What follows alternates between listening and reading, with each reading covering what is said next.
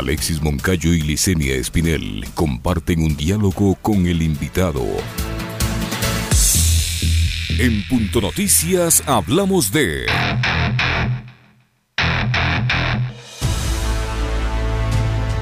Si Paul Guañuna estuviera vivo tendría 32 años.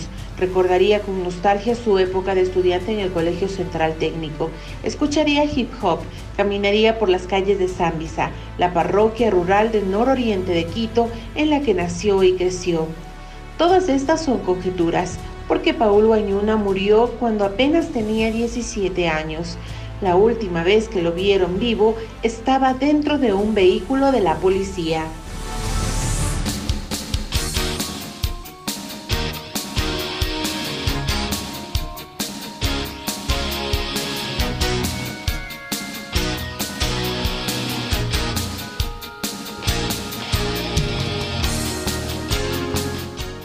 8 de la mañana con 44 minutos, 8 con 44 minutos en Punto Noticias de Radio Pichincha. Saludamos a esta hora a David Lazo, cineasta que nos acompaña de forma telemática. David, buenos días.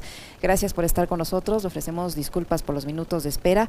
Le acompañamos Alexis Moncayo, quien le habla, Licenia Espinel, y usted es uno de los autores de este documental, el, el documental del caso de Paul Guañuna, un joven, un adolescente que murió a manos de agentes del Estado, en este caso de policías, y que luego quisieron, tergiversando de mil formas la, la historia, hacerlo pasar como un caso de suicidio.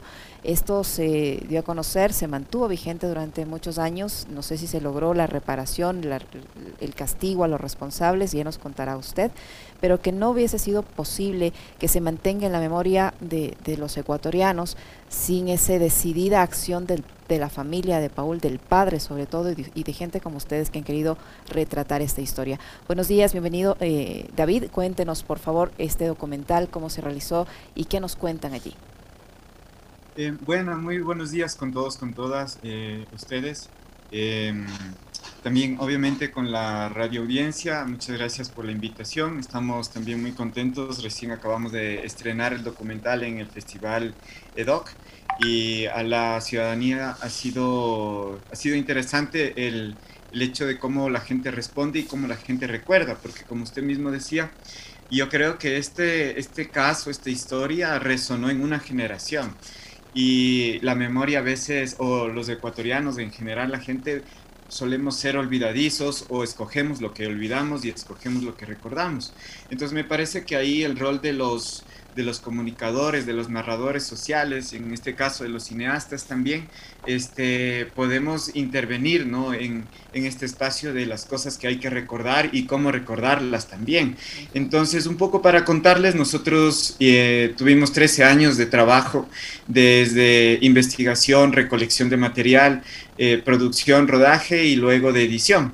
Entonces ahora estamos un poco compartiendo eh, una película que dura, un largometraje que dura 74 minutos y que cuenta en su eje central, en su trama central, qué es lo que pasó con el caso, ¿ya? Este, qué es lo que los argumentos de la defensa de los policías, la lucha intensa de la familia, la reacción social de los movimientos sociales pero además este, es un documental, entonces en el documental también se puede ensayar y lo que ensayamos es ver cómo vivimos en una sociedad disciplinaria en donde la policía es solo un eje de este autoritarismo y que este autoritarismo también se ejecuta en otros espacios como también es la educación o el propio barrio, ¿no? El barrio que le vio a Paul Guañuna eh, por última vez y que, que denunciaron, ¿no? Que estaba haciendo un un tag, unas rayas en una pared, ni siquiera era un graffiti.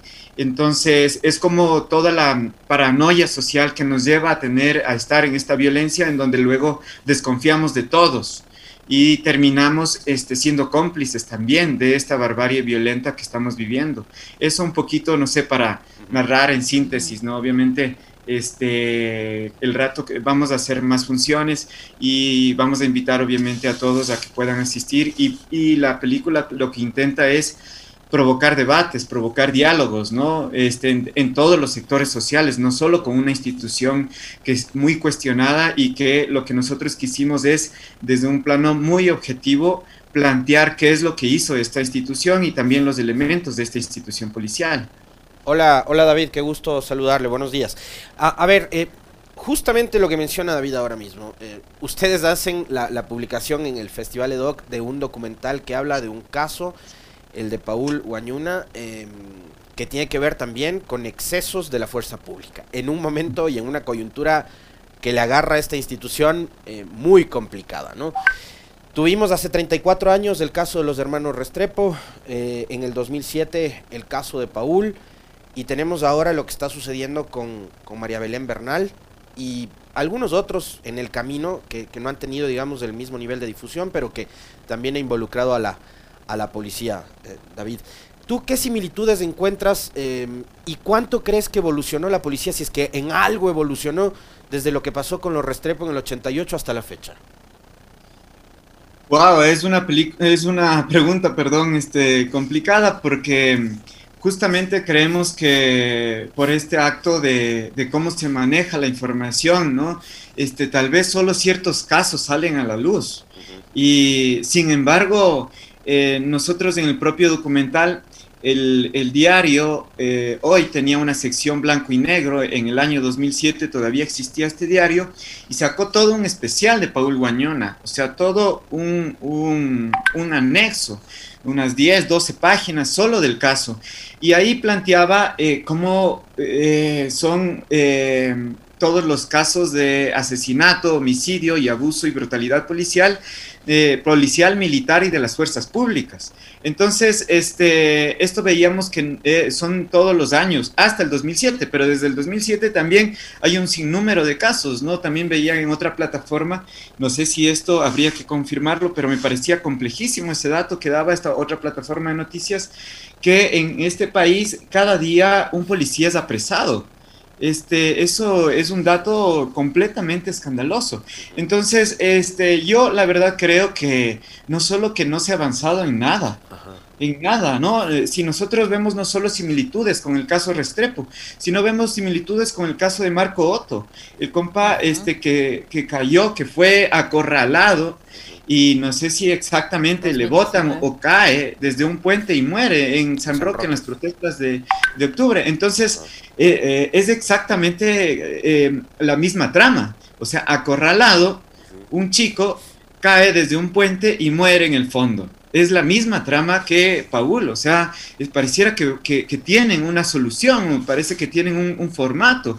Y si te pones a ver también, no recuerdo exactamente el nombre, pero el otro chico que también muere en Guayabamba en las últimas protestas, acorralado igual este, por los policías y por los militares, me parece, pero creo que es en sí por los policías, es acorralado y termina este, huyendo, pero termina cayendo en la quebrada. Entonces, eso es lo que también este, la investigación en el documental, el propio fiscal planteaba, o sea, de la responsabilidad del policía, que no solo es responsable si hace, sino eh, por, por, y tampoco por omisión, por lo que no hace, sino también por el hecho de que en sus actos provoca que el otro llegue a ser, en este caso, el acorralamiento, ¿no? El, el, perseguir, el perseguir y el otro, por huir, llega a caer en una situación, este, mortal. Entonces eso me parece que por todos los sentidos, este, por donde se vea, no solo es una cuestión activa, sino también pasiva y por, y por sus consecuencias de esto, ¿no? Entonces creemos eh, que igual viendo similitudes, yo hacía, veía, ¿no? Justo eso te iba a preguntar, David, eh, ¿qué similitudes existen entre el caso de Bernal y, el caso de, Paul? Y, y le pregunto esto por qué porque eh, se manejó también en el caso de Paul esta suerte de, manipulación en cuanto a la información que estaba a cargo de una misma institución que estaba investigando a uno de sus miembros. En el caso de María Belén Bernal eh, ha sucedido algo parecido. Es la misma policía la que se investiga, se sigue a sí misma, eh, la que elabora informes, la que hace búsquedas, la que haya cuerpos, la que examina los cuerpos. En el caso de Paul se hablaba de un supuesto suicidio, posteriormente una investigación independiente o un examen o pericia independiente determinó todo lo contrario. En el caso de Paul, como en el caso Bernal, ha existido la misma, el mismo espíritu de cuerpo, la misma manipulación de la información eh, a cargo de esta entidad de la fuerza pública? Claro, o sea, tal vez para previamente responder eso también pensar de que eh, todos estos casos la última vez que se, se los ve están dentro de una institución policial. O sea, el caso de Paul, la última vez que lo vieron estaba dentro de un patrullero policial. Entonces es como que las cosas siguen teniendo la, misma, los mismos datos, la misma información, ¿no? Pero luego este, terminan siendo eh, inclusive la misma forma de intentar resolver, ¿no? Em, en el caso de Paul también hay otro dato que el, oficial que estaba a cargo del patrullero termina este, eh, eh, culpando a sus inferiores al, personal de tropa, diciendo que esos son los que tuvieron la responsabilidad, que él no tuvo nada de culpa y termina siendo el mismo formato, ¿no? Como los oficiales terminan lavándose las manos y finalmente este, la gente de tropa son las que este, en un acto de jerarquía terminan recibiendo la mayor culpabilidad, como en este caso también me parece que la cadete es la única que está apresada. Entonces, este, pero además, eh, claro, creo que hay un formato también de primero decir no, negar, negar, negar, eso contamos en la película, negar, no estuve ahí, no le conozco, es injusto, e inclusive luego de este acto de negar, este se pasa al acto de acusar, ¿no? Entonces empiezan a, a correr este, culpables, eh, a acusar o a encontrar culpables ellos mismos, ¿no? Y, uno de, esos, de estos culpables era culpabilizar a los propios sectores populares.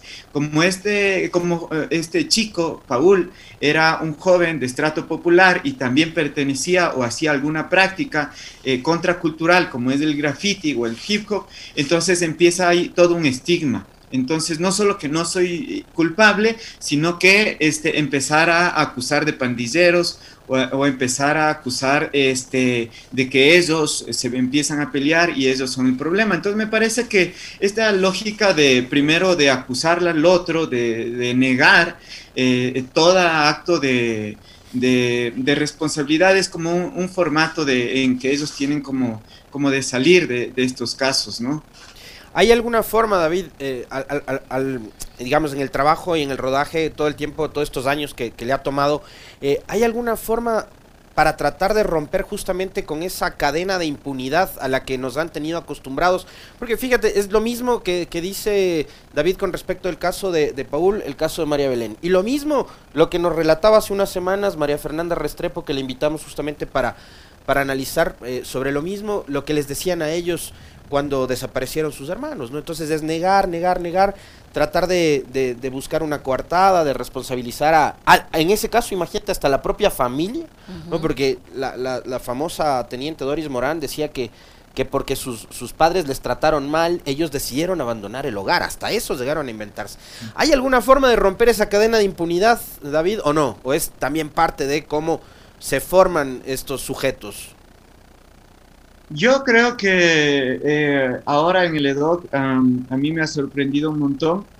Eh, sin duda sabíamos que el documental es muy potente eh, porque tenemos ahí un montón de años metiéndole energía y sobre todo compromiso y solidaridad. pero yo creo que por un lado los cuestionamientos este, que pueden haber posterior al documental, los foros, los conversatorios, en sí van generando unas reflexiones mucho más interesantes. Este, porque vuelvo a sostener que el tema de la, de la impunidad y el tema de, la, eh, de todo el espíritu de cuerpo y todo eso no es solo una cuestión policial. O sea, la policía es parte de nuestra sociedad.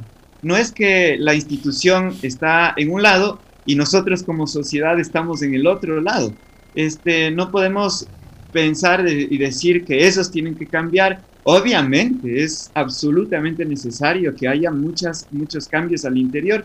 Sin embargo, este, creo yo que, que los, ¿quién hace la policía? Los propios sectores populares.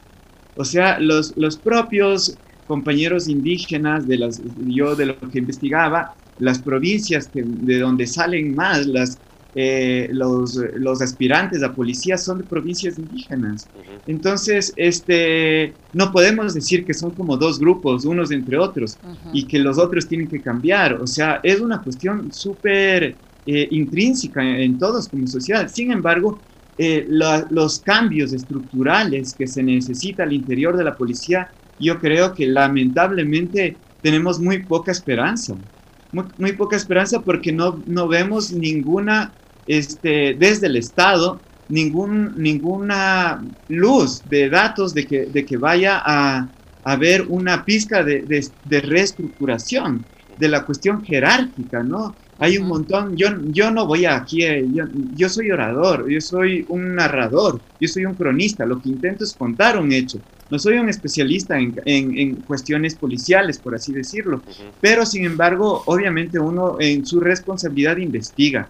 Y, y en ese caso lo que estamos intentando es contar esta historia, pero a la vez creemos que, que no hay ningún visto de, de, que vaya a haber cambios estructurales en la policía, no, todo es un show. Finalmente creemos que ahí donde, donde va, por eso nosotros intentamos ir a los colegios, a los jóvenes, que van a ser los futuros aspirantes y que intentar desde ahí conversar. Ah, eso no significa que tampoco este, no tengamos eh, ni, ni, obviamente que apoyamos el, el, el, hecho de toda iniciativa de que pueda generar algún, algún debate o algún cambio al interior de la policía, ¿no? David, para, para finalizar, se nos está agotando el tiempo. Eh, hay mucha gente que no pudo ver el documental. ¿Dónde más se lo va a poder observar? ¿En qué plataforma estará disponible? Eh, cuéntenos, por favor, porque tengo muchas preguntas eh, en el sentido de que ya, ya no pudieron asistir, pero ¿dónde lo pueden ver? Sí, nosotros acabamos de estrenar el documental, como les contaba. vamos a hacer algunas funciones en Zambisa también estamos hablando con el Colegio Central Técnico, de donde era el estudiante Paul Guañuna, y donde yo también estudié, y por eso fue lo que me indignó, ¿no? Pero además en una serie de colegios estamos buscando este, iniciativas para poder hacer, primero también que esto llegue a la mayor cantidad de gente, ¿no? Sin embargo, también vamos a hablar con las salas de cine comerciales, salas de cine alternativas también, para poder hacer una estrategia como mucho más amplia, ¿no? Y de poder este, generar esto, ¿no? Lo que decimos, debates, conversaciones y que desde este, estos espacios también pequeños podamos ir haciendo cambios grandes, ¿no? Ya que creemos que los cambios estatales están muy lejos de poder llegar, entonces creemos que nosotros como sociedad civil también deberíamos ir eh, generando otro tipo de cambios en la cotidianidad. ¿Alguna plataforma digital donde se lo pueda obtener? ¿No todavía? Todavía no, eh, todavía estamos, a, nosotros del EDOC nos cogió como en, en sorpresa, eh, decidimos eh, difundirlo y, y, ahora vamos a generar, próximamente les pido que estén como, como alerta y también obviamente les comunicaremos a ustedes, a todos los medios que nos han acogido para que nos puedan ayudar a difundir. Felicitaciones David, éxitos en la presentación del documental en, en Zambisa. Em, obviamente vamos a estar atentos para cuando podamos mirarlo. Un fuerte abrazo, gracias. Muchas gracias a ustedes. Buen día. A usted, David, muy amable. David Lazo, cineasta que ha estado con nosotros. Tiempo de despedirnos, Alex. Nos damos un fuerte abrazo. Chao. Ya vienen enseguida las Guarmis del barrio. Que tengan un excelente resto de día.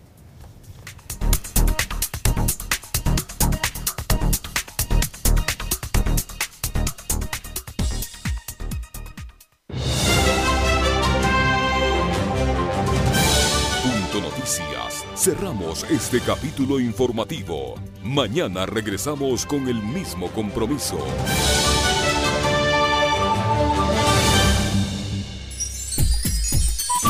Programa Clasificación I, Informativo, IO de Opinión. Categoría A, apto para todo público. ¿Quieres probar deliciosos platos, riquísimos dulces y snacks? ¿Encontrar ese regalito original? ¿El detalle que le hacía falta a tu casa? ¿O completar tu look con una prenda especial?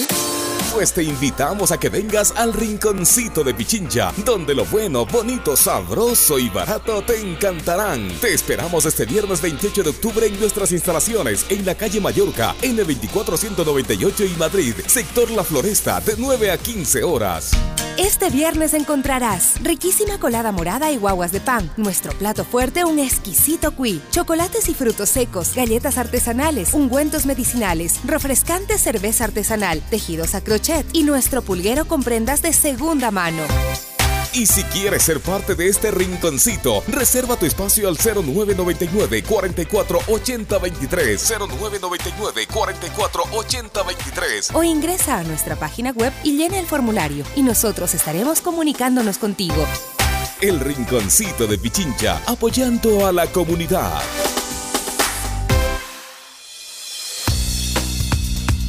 Radio Pichincha 95.3 y 94.5 FM, noroccidente de Pichincha.